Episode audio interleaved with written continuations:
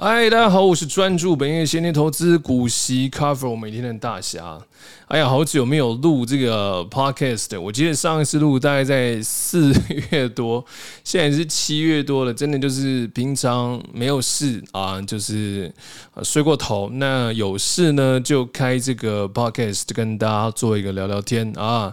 好，那本集节目呢由 FH 富华证券投资信托所赞助啊，那 FH 富十高息利坡零零七三一依照波动度、股利率等条件呢筛选出四十。档的成分股，好了，这个齁，因为我们来去算啦，因为它上市是从二零一八年四月二十日上市，那我们每个月一号哦，固定定期定额投资哦，一万块做试算，呃，然后到呃二零二二年七月的十一号，那我们累计投资金额呢是五十一万。那它的一个资产终值是六十二万九千六百九十九，总报酬的金额是十一万九千六百九十九。哇，你看这个总报酬率是二十三点四七趴，年化报酬率呢是五点一五趴。那同期大盘报酬，我们来看同期，好不好？同期大盘报酬的资产终值呢，哦，一样哦，也是从这个二零一八年四月二十日后每月一号算到现在，就是算到大概在呃，算到二零二二年七月。十一号，就同样的同期的报酬，那大盘的资产终值是六十一万九千两百八十六，总报酬金额是十万。九千两百八十六，宗报酬率是二十一点四三趴，年化报酬率是四点七三趴。所以，我们看这个同期报酬来看啊，目前零零七三一是缴出不输大盘的一个绩效。那这方面的绩效呢，我们会把相关的一个资料放在附件啊，到时候大家可以来做一个参考。那当然，大侠提醒哦，这个本基金过去的定期定额绩效不代表未来投资风险，请详阅基金公开说明书啦。啊，这个我们今天首先呢，啊，这个 来一个开场白，然后跟大家谈一下最近这个美股震荡影响全球股市的一个原因。啊，其实啊，这个美股震荡啊，那我们其实可以看这阵子美国不是陆续公都是在公布这个 CPI 的数据吗？其实我们已经可以观察到，在这个预期持续通膨这个数字下，哦，这个数字下呢，仍可能会支持联准会的升息以及启动这个啊缩减资产负债表的决心，而在这个比较鹰派的货币政策之下，的确会造成美股的杀盘。那为什么会这样呢？是因为从鸽啊，哦，这个不是哥哥那个鸽啊，是鸽子的鸽啊，鸽子啊转老鹰鹰派这个货币政策，将会导致全球的像这个股票和债券的基金会调整他们的各自的投资布局。那你就会好奇了，为什么他们这个股债基金要移动他们资金布局哦？因为升息可能会对多数投资高收益债啊，像垃圾债这种基金造成负面的影响。那股票方面呢？我们要知道，在资金缩减的期间，你会发现有很多高本一笔啊、高估值的股票，如果它的基本面没有去支撑，那很有可能会在市场出现本一笔修正的时候被这个哎呀大户这个大幅度的无情抛售啊！啊，不过不用紧张啦，因为 FED 哦一直重申这个货币政策就是要支持美国经济达到。充分的就业嘛，与通膨长期均值维持这个两趴的两大目标。其实你会发现哦，在我很多的文章里面，还有 podcast 啦，跟上节目，我就不断的在强调这个长长线以来哦，这个讲白话就是长线来看，人类的经济活动。哦，人会持续的呃持续的成长，因为在通膨环境，你就会发现，在通膨的环境，我们大家就怎么样，会很努力的工作啊，对不对？呃，比方说呃，我们我们今天哦，我们知道下周你要买的东西它变贵了，那你今天会不会想买？你今天会想买，而且它会越来越贵的情况下，你工作会不会努力？呃，会嘛？因为我们想要赚更多的钱嘛，加薪升官，让我们有更多的资金可以去买很多自己想要的东西啊，或者是说我想买资产啊，或者是参与这个投资的一个 party 嘛，right？啊，那通缩的环境呢？通缩的环境就怎样？就是说，你这个这笔钱你放到下礼拜哦，可能你要买东西变便宜了，可能因为资金缩减嘛，这价格都变低了。所以在通缩的环境，我我我就会觉得啊，我就懒得上班，懒得加薪啊，反正我只要省吃俭用哦，那个我的资金的这个什么呃，资金的现金的购买力会越来越强。所以你会发现，省吃俭用的情况下，要是全人类啊，这个经济体每一个。独自的都开始省吃俭用，哇，每一张钞票流动的速度就就变慢了。那就变慢的情况下，那我们的经济活动就会往下啦。所以长期以来，通膨一定是各国资本主义的目标，不会是通缩，因为通缩它只会经济往下走。哈，这个 我们我们基本上也要注意了。所以我们要投资长期怎么样好的资产，长期持有，因为。它在通膨的环境下，它会越来越贵，你手上的市值会成长嘛？那股票部位呢？如果你不会呃不太想选选股，你就选 ETF 嘛。那你就是看哪些的 ETF，它里面呢，它的成分股有包含着就是啊、呃、这个好的啊、呃、长期绩优的公司。如果一群长期绩优的公司可能有三十档哦四十档，你都想买的话，那你会觉得嗯可能买啊零股又太麻烦，那你就直接干脆买。这个长期绩效不输给大盘的 ETF 嘛，而且今年震荡可能还比大盘稳的，像这种啊零零七三一的这种 ETF 可能会比较恰当一点啦。哦，就是长期持有好资产哦，或是拥有好绩优股的 ETF，长期长线来说上升的幅度，就是你市值上升的幅度会非常的高。因为其实我们也想嘛，这个你靠通膨，呃，你靠这个定存哦，你要靠定存。哦，把你手上的现金变成两倍的几率啊，是不是不大？呃，就算它变了两倍，然后你靠定存真的呃呃资金变两倍了，我跟你讲，物价早就变五到六倍了，这是非常可能会发生的事情啊。那所以我们靠投资比较有机会把你的资金变成两倍啊，呃，把你的资金的现金购买力超越，就是至少要超越我们的通膨嘛，哦，是不是？那当然哈，最好我们投资的这个。就像大侠呢，就投资这个股票，我们的股票的获利的速度哦，远超过哦，就是起起码要超过，就是我想要买房子的幅度嘛。呃，房子可能呃同期涨个呃翻一倍，好不好？就翻一倍。那我同期我的股票部位哦翻个两到三倍，这样就能够用股票来去 cover。房子的一个部分，因为很多人问我说：“哎，大侠，他应该先买房，还是先买股票来投资？”我跟你讲哦，这真的没有一定，因为有些人对于股票资产哦，股票市场他不熟。那在不熟的情况下，很容易会发生什么事情啊？就是你在高点，你在你认为的高点进场哦，你以为它会继续高嘛？它会继续涨嘛？像台积电哦，六百八进场，你以为买进去它还会继续涨？结果它跌的时候呢？哇，它跌你就不敢持续的布局。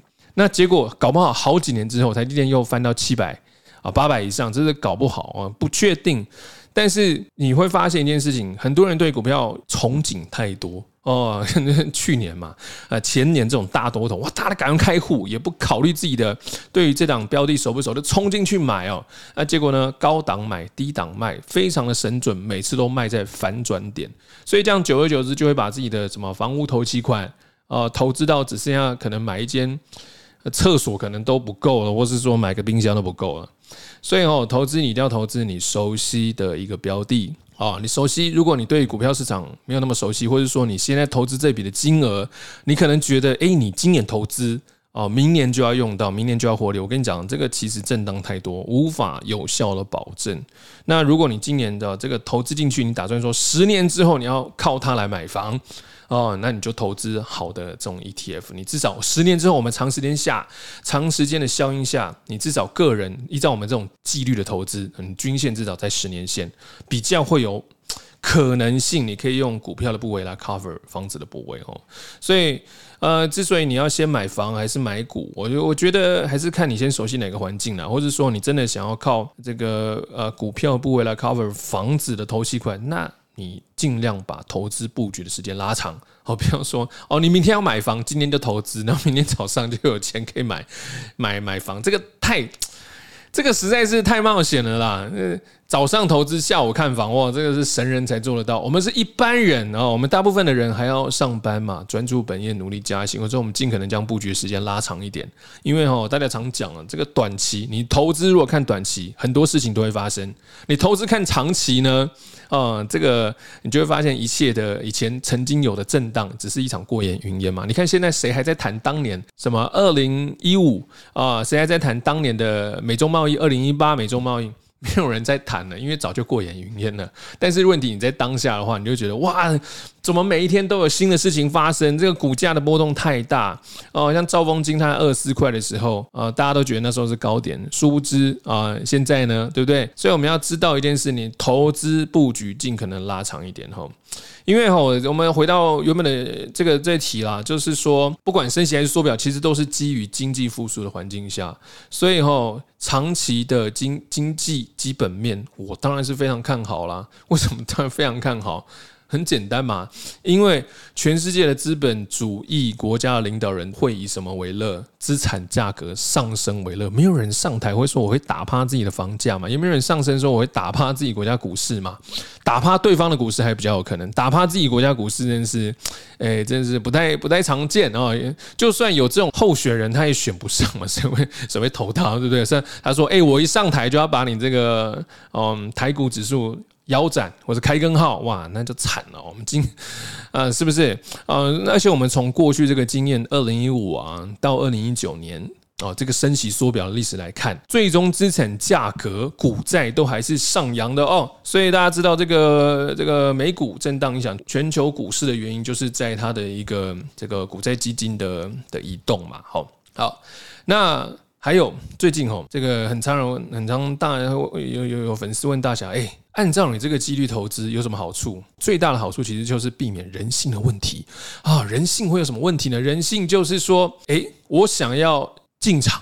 然后立即赚大钱，要不然就是看到恐慌来的时候，他不敢做布局嘛。结果你看前阵子那个国安基金还没有进场前，是不是很多很多股票都一直持续往下震荡啊？是震荡区间是往下，那很多人就不敢布局。虽然他明知道可能十年之后啊，或者可能一年之后可能会上涨，他都觉得是可能，所以他人性介入投资，他就没办法做纪律投资。那纪律投资的话，他我们像我们是用使用不定期不定额或是定期定额，我们就可以在连续的下。过程中布局我们要的股数嘛，所以你看我们布局到国安基金进场啊，是不是非常的轻松？而且其实我们又不是这次国安基金才布局，我们是已经好几次国安基金有进场来做布局。其实你看我们的资金使用效率，其实已经是算是几乎梭哈于股市的。我不是说我大侠所有的。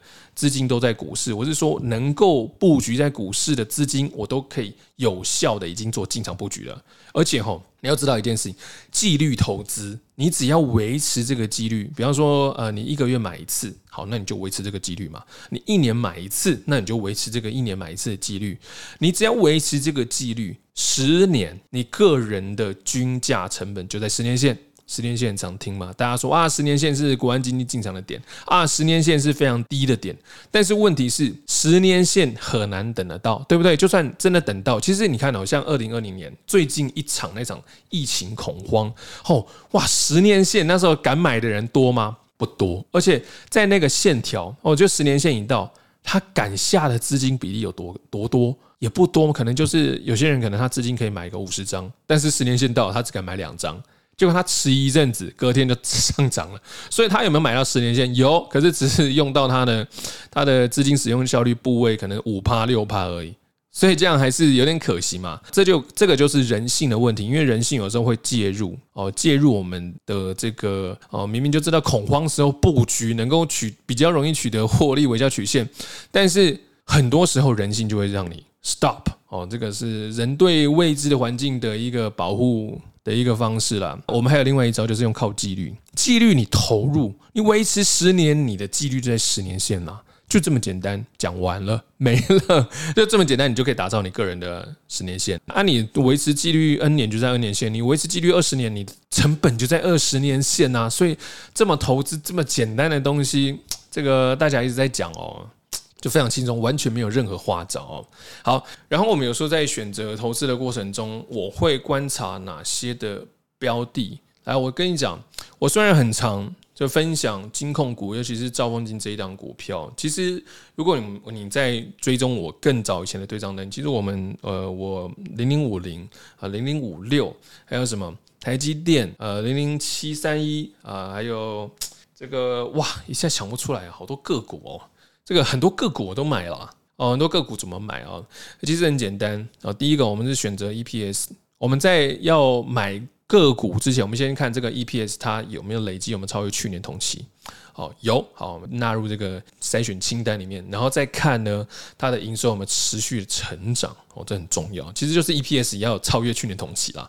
哦，然后再来去看这个，它十年内，而且它配息稳不稳健？不要有一年它的盈余分配率是配八十趴，有一年它配五十趴，有一年配二十趴，这太不稳健了。然后再看市场给定它的殖利率，不要有一年市场给定它五趴，有一年市场给定它八趴，这样也是很难去算。你配息稳健的个股。我们比较好去抓它的布局期区间哦，比方说一档 EPS 嘛，一档个股，这 EPS 是二哦，盈余分配率是八十趴，那二乘八十趴的情况下，代表它的股息会发一点六块哦。然后呢，我们再去根据就是它的一个年均殖利率，就是市场认定它的殖利率可能有些像五趴嘛，哦，所以一点六的股息如果在五趴的情况下哦，它是多少钱？它的股价就会在被市场推到。哦，三十二块，三十二嘛，三十二乘零点零五，五三十五，五二的是就是一点六块股息嘛，就差不多这个价格，所以我们就可以用什么稳健的 EPS，还有通过它稳定的一个盈余分配率，还有加上市场你给它年均值利率，在一个稳健的情况下来去反推它的一个合理价在哪，甚至吼，我们还有时候会算它的预期值利率，也就是说，假设它今年 EPS 是二，哦，盈余分配率给八十帕嘛，所以我们。用刚刚的例子来得到，就是一点六的股息哦，然后去反推市场的殖利率是大概在三十二块左右。假设呢，在市场的呃认定的殖利率一样，盈余分配率一样情况下，剩下的变数是谁？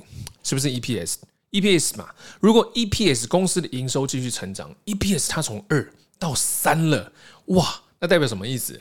代表说三乘盈余分配率八十趴，八三二四，明年给二点四块的股息，哎哎。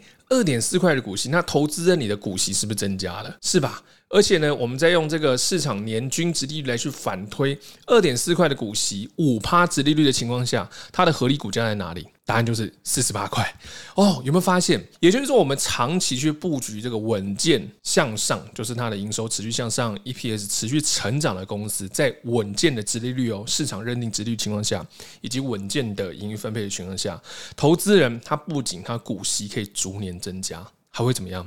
他的市值手上持有的市值也会逐年增加。所以在投资选择的标的，什么产业略微参考就好了哈。我只会看这一档。它的一个股性有没有大幅度的符合 EPS 哦？有没有大幅度符合我们用刚刚的教给大家计算这个合理价的一个区间来去反推合理价在哪里？所以只要一档股票它的 EPS 有持续成长这个大趋势，不是不是说它每年一定要成长，因为没有天天过年的。有些企业它今年成长，明年可能衰退一点，但没有关系，它长期的趋势是成长，这样是 OK 的哦。然后它的十年配息稳健。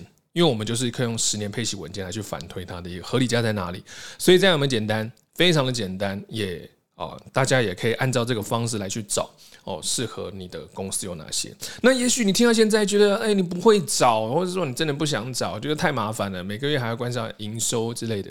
其实啊。除了个股以外，我们还可以去选择 ETF。然后，比方说，像你看，你可以捞出一坨拉股的 ETF 嘛，像元大高股息哦，呃，高息低波 FH 富时高息低波零零七三一，还有国泰股利精选三十啊，然后元大的台湾高息低波哦，富邦台湾优质高息哦，国泰永续高股息，像这几个可能我们大家想要领息的这几个标的，把全部列出来哦，列出来呢，你去找同期的报酬。哪一档最强哦？那哪一档最强的话，就可以做布局嘛。那哪一档比较稳，你也可以做布局嘛。至少我们在哦，也许你会觉得，哎，大侠，可是问题是，今年选出来，他过去的绩效好，不代表未来好啊。可是你要知道一件事情哦，一个好学生，他过去平均考试哦，他的考试的绩效是好的哦，平均都是好，那他未来是不是有机会也会维持不错的水准？也是有，所以我们就找同期绩效。还不错的哦。刚刚讲的所有的这个清单里面，好，那零零七三一呢，它的同期报酬很显然，目前来讲是最强的。那这你在网络上都可以找到，我就打定期定额基金，你想要看的是定期定额的 ETF 的的一个年化报酬率，这样找都可以找得到吼。所以按照 ETF 来讲，大家选这个 ETF，我其实非常简单，我没有在看它是什么，呃，没有在看它是什么什么的，什么有没有配息还是怎么样，我都不看这个，我只看同期的年化报酬啊，同期的年化报酬有没有是最强的。有没有是前几强的？有的话，我会纳入我的定期定额清单里面。很多人会觉得啊，本多终身。我跟你讲，本多真的不一定终身。我们可以看到很多本多的，他其实在这种空头环境中，他其实损失的更多，因为他习惯梭哈，一次买了，呃，直接梭哈他百分之百的资金出去，然后结果呢，股市震荡的几发，他就受不了，就出场了。就没想到他出场之后，股市又涨了，就是这么的奇妙。所以，不管是在多头或是空头的环境中，我其实都建议哦，我们可以用什么？用所谓的不定期不定额的方式，或是定期定额的方式来去做布局，因为我们永远都不会知道市场明天会变怎么样。哦，我们随时都拥有资金来去布局，这是会比较让你呃，这个可以长期持有的心态比较健全嘛。要不然你说，哎，我可能有些小资主哦，他就存了，他这种辛辛苦苦存了十年，存了两百万，然后他要进场，他直接梭哈，他从来没有投资过，他也没有从来没有维持纪律过，他进场市场震荡五趴，他马上吓到，马上出场。但如果你有一个有效的方式来去做定期定额哦，来慢慢布局，其实你这个十年 你能布局的就是一条十年的均线哦。为什么强调分批布局呢？其实你今天买进哦，明天搞不好会更便宜。我们可以用不定期不定额的方式，就是我们可以一直连续的买，买到什么时候为止？买到企业发股息、领到股息的那一天给你。我们又可以把领到的股息平均分散哦，买到下一次领到股息这个区间。所以你会发现每天我都有闲钱可以买。哦，然后买到闲钱用完呢，我股息又领到手上，这样的一个方法会让投资的心态非常非常的轻松，你就根本就是笑看任何震荡的行情啊，是吧？而且你只要维持这个纪律，十年你的均线成本就在哪里？就在十年线啊，这么的轻松简单。好，还有呃，有些小资族哦，网友会问了，哎，大家选择存股是不是就可以不用每天看股市？哎，我跟你讲，这是真的。真的啊，我们选择，因为我们已经用了一个叫做定期定额的方式，还有不定期不定额。其实哈，定期定额已经足以让你什么，让你不用看盘了，系统会自动帮你买进了。然后呢，当然我们要不是随便乱公司，我们都要投资哦，我们要投资长期绩优好的。为什么要投资长期绩优股呢？因为绩优股的经营团队一定比你更强嘛，知道现在公司遇到什么的市场情况，它解决的方式策略一定会。比我们更强，所以我们就身为股东，不要是员工嘛。我们股东就说要收盘就好了，甚至说，诶，收完盘我们也不用太看盘中的情况，因为盘中只是一时价格的影响，不影响公司它的价值啊。所以一切吼就是怎么样？交给公司帮我们去处理了，我们就等着领股息哦，然后等着公司成长，然后等着什么？等着公司成长之后，他股息给更多，是不是非常轻松？所以我们真的不用每天看股市了。但是我要跟大家承认，我其实每天都会看股市，没办法嘛。呃，这个有点闲哦，也喜欢看股市，所以我们其实天天都在看。那我们天天看股市，不代表天天都要操盘。我们其实就是什么？我们是长跑型的选手，我们是股东级的玩家，我们就不用在盘中跟人家厮杀来厮杀去，我们就一切交给哦经营团队去处理哦。你说长期投资需不需要做很多功课，做很多财报？我跟你讲哦，这个在初始哦，就是在一开始的时候要的。我们选进一间公司，我们必须要。这是必须要做的，正所谓呃，存古不疑，呃，疑古不存。那、你存了之后，就不要去怀疑这个，怀疑那个嘛。我们就用什么？用时间的复利把它买到涨为止嘛，对不对？很多小资族问我啊，大侠，哎，他要怎么去布局？好多公司要买，我跟他讲，你不要急，你选一档你最熟的哦，选一档你最熟的公司呢，然后你用资金控管下去，就是大侠常讲的，不定期不定额哦，用这招，然后把它买到涨为止。那涨到多少呢？就是你个人报酬起码超过十趴嘛，啊，十五趴嘛。哦，二十趴嘛，这个价，这个要照到到底要涨到多少哦？你自己决定哦。涨到二十趴哦，你再假设你决定要让自己啊，就是二十趴再换下一档的话，那你就让它涨到二十趴，你再布局下一档嘛。所以我们一次就专注于一档，但是我们用这种方式呢，我们可以用数年的时间来布局，都是涨的库存嘛，对不对？你打开你的库存交易，哇，所有的明细都是涨的，多轻松。哦。但是如果你一开始就是想要布局很多股票，你打开哇，全都是绿的，你心情会影响。我们一次哦，一次一次一档把它布局到涨哦，就这么简单哦。诶，今天如果你一次布局太多档，你对每一档都不熟，我跟你讲哦。这个不叫分散风险，这叫你买进一篮子风险呢、哇，你打开那个证券账户，全部都是绿的，哇，这个叫什么？垂直并重金做起啊，responsibility 啊，呃，你要对你的股票库存要有负责任呐、啊。OK，就是你必须要对它股性熟悉嘛，然后布局到涨，再就布局下一档哦。你看我大侠一直碎碎念，为什么一直碎碎念？那就是这些很简单嘛，也必须要做到。长期投资本来就是很简单，就是同一句呃，只是我用不同的方式去解释给你听，然后解释给你听，我又重复哦，可能在一个核心把同重复的概念告诉你，只是用不同的故事、不不同的说辞来去分享给你哦。网友朋友啊，他会觉得他选到一些的股票，比方说他选中华电信，我跟你讲，中华电信我有啊，有中信金啊、兆丰金、国泰金、统一。啊，第一金什么台泥啊、元大啊、华硕这些，他都想买，这些都好不好？这些都不错啊，都是好的一个成分股啊。但是他想要怎么样？因为大侠建议他是一次买一档，但是他不要，他想要一次都全买。那好吧，还有另外一个方式，就是怎么样？你去买 ETF 嘛，你去买拥有这些成分股的 ETF 嘛，像零零七三一啊，同期报酬又比大盘还强，然后同期报酬又不输给。啊，其他的这个股息的 ETF，所以其实你想买这些成分股，你还可以去看有哪一个 ETF 包含这些成分股，你就一次针对这个 ETF 去做布局就好了。你甚至要不要选其他个股也不用，就看这档个股，因为 ETF 它的经理人已经会帮你把这个呃它的一个成分股的权重帮你决定好嘛，好的留下，不好的剔除。或者是说不好的，就是慢慢的，它就会删减它的一个权重，交给他们去解决。如果想买的个股很多，我们就会看哪一档 ETF 它拥有的成分股跟我们想要布局的个股有最高的重叠性，有的话我们去做布局，这是也是一个还不错的一个方式哦，还不错啊。当然了，这个在低薪的时代，很多小资主会说：“哎，大侠他们有没有千万的资产？要怎么做投资？”哇，哎，我跟你讲，非常简单。这哎，其实也 讲不简单，大大侠每次都讲很简单。我跟你讲。哦，就这样专心的工作啊，专注本业，先前投资，努力加薪嘛，然后再透过良好的一个几率，定期定额啊，不定期不定额啊，不要让我们的投资影响到我们真实生活还有工作哦，这是最主要的，这是小资主最主要的哈。当然你说你想要去赌一把也可以，但是你要想想看。哦，赌啊，可能是你做一个高风险的一个交易，高风险的一个投机行为，你赌能够胜过其他人的几率有多少？哦，你要仔细思考，千万不要把运气当成是实力。我们还是一样。找一下能够长期符合我们稳健投资的一个方式来去做布局，这是小资主第一件事情要做的，就是你要搞清楚你自己的是谁，然后呢，专注本业，让台湾成为一个正循环的一个环境。要是大家都炒股成功，没有人要工作，没有人工作成功，还有人可以炒股成功吗？就没有了嘛。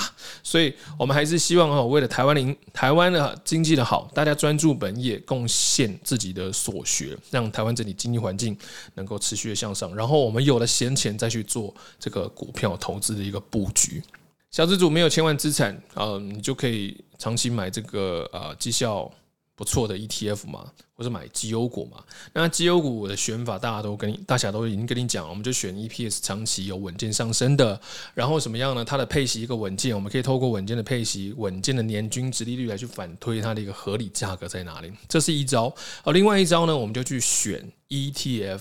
然后 ETF 怎么选呢？其实非常简单，你就拉出哦，就是就是想说，哎，那大盘它是一个基准。你知道吗？大盘啊，大盘的 ETF 它是一个基准，就是说我们选的一个 ETF，它的报酬不要输给大盘嘛，那这是最基本的嘛。那你看有哪几档它长期都不输给大盘的同期绩效啊？我讲的是同期哦，啊，你不要只算像有有些的 ETF，它只喜欢算区间的报酬，它区间报酬有时候胜过大盘啊，这样不准。我们要算的是同期，就是这档 ETF 上市以来到现在跟大盘同期的比较，谁比较强？这样看会比较准。那如果它中间有呃好几年，有四年以上，有三年以上的话，那数据上又会更准哦。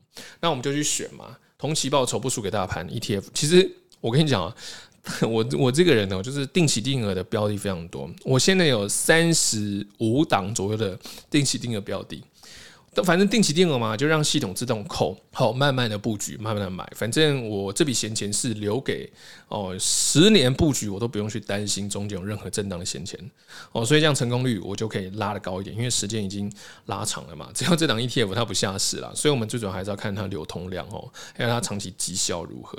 零零七三一它至少它的一个同期的报酬，定期定额的报酬没有输给大盘哦。我们其实我们可以看这些绩效表现来去决定我们要买哪些的 ETF 哦。那大侠，你认为殖利率重要吗？那我跟你讲哦，殖利率它只是一个参考而已哦。殖利率嘛，因为我们大常打开新闻看啊，这个某个个股它殖利率六趴，某个个股四趴哦，像很多金控股啊，它今年它的股价拉高了，它殖利率下降了，可能有些到已经到三点七趴，有些到四趴了。可是问题是，这个是殖利率，它不是成本殖利率哦。如果这个投资人他很早以前就买，他买在很便宜的地方，他的成本值利率是会上升的哦。比方说，他可能像这个投资人，他假设有一档金控，他今年发一点五块的股息嘛，那它的现价如果是在四十块的话，一点五除以四十，那它的一个现价值率在三点七五哦，三点七五趴，这是现价值率。但是问题是，有一个投资人他很早之前就买了，他买在二十二块的时候，诶，所以你的一点五块股息就要除以他。买进的成本二十二块，你看他个人的殖利率，这个叫持有成本殖利率是不是六点八趴？是不是比现价殖利率还高？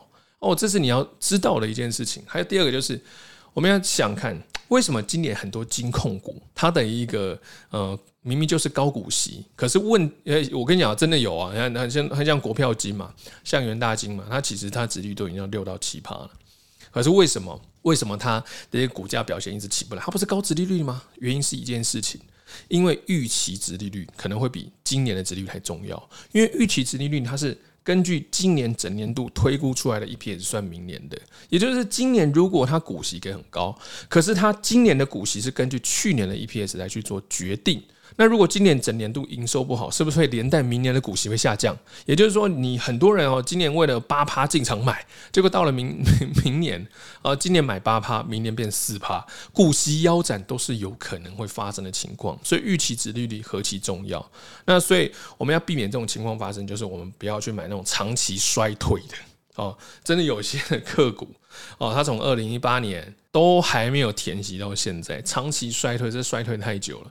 我们常讲，适当的贴息有助于长期投资的布局啊。可是问题，你贴息贴贴太久，你贴三四年了，太久了。这个这个同期，二零一八年到二零二零年已经是大多头了。二零二零年之后，才开启一个大 QE 时代，超级 QE 大多头。如果这几年都没有填息的话，那不仅是它股价不理想，也有可能是市场法人认定它。哦，这个长期 这个绩效不是很好，所以我们长期投资人要去注意一下了哦。这个还是要注意一下这个公司它内部的经营是不是出现了一些问题哦。这些就是长期投资我们该注意的一个面向了。但是还是要讲，如果你觉得哎，我们常常要参加股东会啊，哦，看财报啊，好累哦，讨论这个讨论那，那你就选择 ETF 嘛。那怎么选 ETF 呢？选择同期。绩效不输给大盘的 ETF 啊，只要是哪一档哈，大家现在一直在念呢。你当然可以现在听到的时候，你上网去找看看，诶，它的绩效真的是不是如此哦？还有很多人问呐，就是这个其实刚刚有有回答过了，就是有好几档的该怎么买啊？重压一档还是分配几档？卫星持股还是核心持股？该怎么区分来哦？你要布局很简单哦，你要如果你有十档个股哦要买啊，比方说你要买中华电信。哦，你要买中信金啊，你要买这个这个兆丰金、国泰金、统一啊这些，你可以先选一档你比较熟悉的股性下去做布局，然后你用定期定额的，或是用不定期不定额的方式呢，先把一档买到涨，就是你个人正报酬十帕以上到达这个报酬，你再布局下一档嘛。哦，所以我们就可以利用数年的时间把什么？众多绩优股买到涨，你打开你的库存，你看到每一档都涨，哇，是不是格外的开心哦？我会格外的开心啊。那如果你觉得你很多档都要买，你现在就想买，你不想等了，那你有什么办法？第一个，你可以每一档都分配零股哦，很辛苦，每天都要看盘 啊。第二个方式呢，就是找刚刚讲的这些标的，它都拥有成分股的 ETF。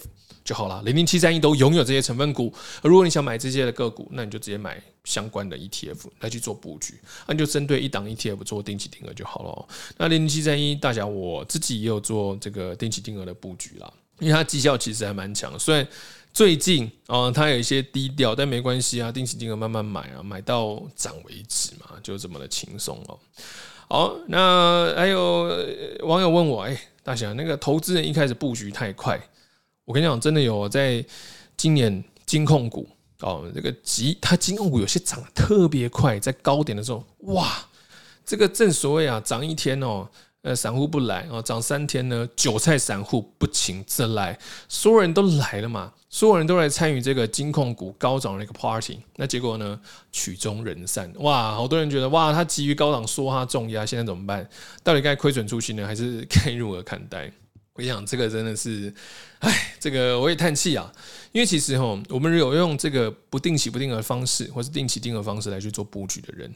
其实我们一知道一年是两百四十个交易日嘛，哦，大概两百四十个交易日左右。所以其实就算我们买到高点，我们不过也只是用到两百四十分之十。那你会觉得，那那那高点买到怎么办？没有关系啊，我们用这种纪律来去做布局的话，当然是偶尔会买到高点啊。但是有更多的时候，我们是买在低点的。